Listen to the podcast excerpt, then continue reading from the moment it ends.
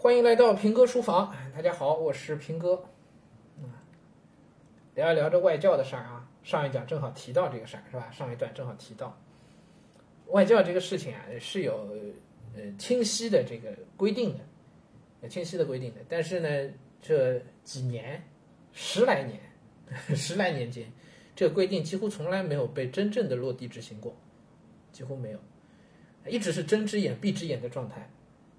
所以大家一开始是游移在法律的边缘啊，到后面就明目张胆的越界犯规。一直都这么干下来了，还干成了上市的公司，是吧？什么五幺 Talk 啊，VIP 啊，是吧？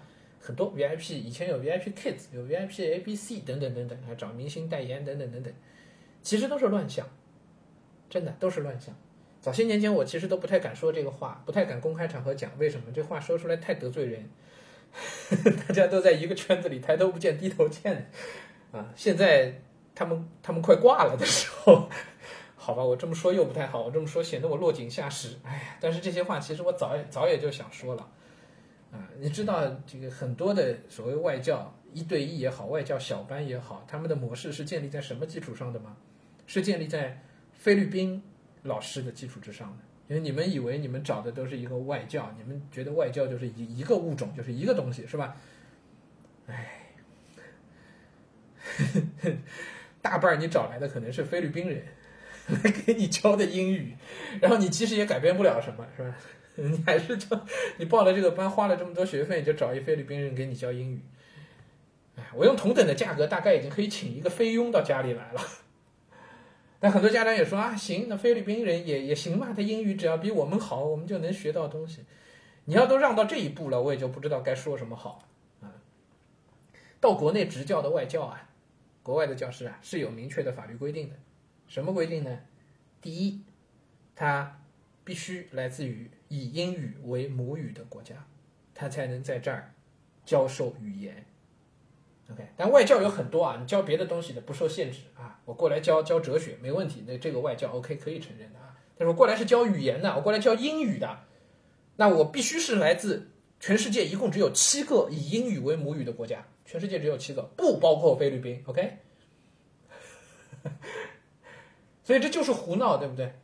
以前以前这个干法让菲律宾人来教英语，就是为什么？就是根源上分析，我很早在行业里我就讲到过，就是这个行业供应链是不对的。全世界这么多人要学英语，全中国这么多人要学英语，保守估计几百万，你上全世界，你哪儿找几百万个英语老师一对一的来教？这事儿供应链就不可能承载嘛。那么要承载怎么办呢？那就是找菲律宾人，找找所有所谓会英语的人，就就是个外教就来教呗。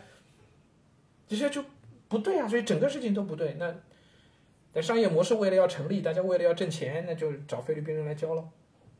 那实际上国内很早就有这样的规定，所谓的外教要来教语言的话，必须来自于七个全世界就那七个以英语为母语的国家。OK，就这一条就已经这些机构其实早就该关门了，是吧？这是一个。其次，这个外教必须要在自己国内取得教师资格证。不是到国内，不是到中国来考，他必须在自己国家是有教师资格证的。OK，这第二条，第三条，他所学的专业必须是语言类或者教育类，他才有资格过来教书。教师资格证只是一个入门的标准，在入门标准之上，也就是我要教教中文，我就必须要有，我就必须来自于中文相关的专业或者教育学专业。我要教英语。我是一个外教，我从美国来，我条件都符合。一个美国来的外教，我要到中国来教英语，我必须要在国内取在在自己美国取得一个英语文学相关的专业的文凭，或者是教育类相关的文凭，以及还要有教师资格证，才能到中国来做外教。而你知道，符合所有这些标准的外教，对他们来说门槛是非常高的，对不对？他们到中国来，千辛万苦跋山涉水到中国来了，往往都去哪儿了？都去高校任教了。留不到市场上来的，都到高校任教了。所以换句话说，你们在少儿英语培训机构里看到的所谓的外教，不论他皮肤是什么颜色的，十个里我少说有七个是不符合这个标准的，七个肯定说少了，我不敢说九个。其实我心里估计的数字是十个里边可能有九到十个都是不符合这个标准的。真正合规的外教很可能数量很少很少。那有人说啊，这规定不一定作数啊，只要英语教得好就好了。好，那么我不知道有多少家长真的去看过这些外教所上的这些少儿英语的课，反正这些课在我作为一个老师看起来。他教语言，我也教语言，是吧？他教英语，我教中文，都是教语言啊。从我作为一个老师看起来，这一堂课实在太水了。这四十分钟的一堂课，少儿英语一般都是四十分钟，对吧？四十分钟的一堂课，在我看来，用比较高效的教学方式，我说四分钟教完可能比较夸张，但十分钟肯定教完了。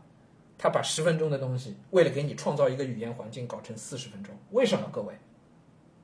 创造语言环境那只是一个说法而已，更重要的是，如果这样的东西它会浓缩在十分钟里边给你讲掉，效率是高了，他从哪收钱去啊？而几乎所有教育机构都在干一件事儿，就是把本来可以很浓缩，也应该很浓缩，信息密度应该很高的一堂课拖长。OK，我曾经被要求干过这样的事儿，可以明确告诉大家，有机构邀请平哥去讲课，邀请我怎么怎么个邀请法去讲课呢？说平哥，你来设计一套课，也有在线的，来请我设计一套课。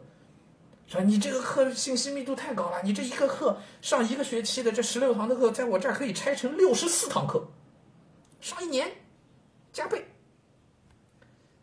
最后我就不上了。好，这是关于。外教的问题啊，我今天这么现在这样的时间去讲外教的这个事儿，总让人觉得这是落井下落落井下石，是吧？我非常瓜田李下啊，但是怎么说呢？我其实并没有说有那种幸灾乐祸的一个态度，因为我确实觉得这些机构现在的状况挺惨的，有一说一啊，大量的员工被裁员啊，确实都挺惨的，但是。如果想一想，当年通过这样的事情赚到钱的这些资本和这些所谓的创始人们，我其实也确实觉得挺幸灾乐祸的。我真觉得，就是鲁迅写在《论雷峰塔的倒掉》里的最后的那一段话，那一段话只有两个字，对我觉得可以送给那些资本方们，那些昧着良心干这事儿的所谓的教育界的同行们。那段话就两个字，活该。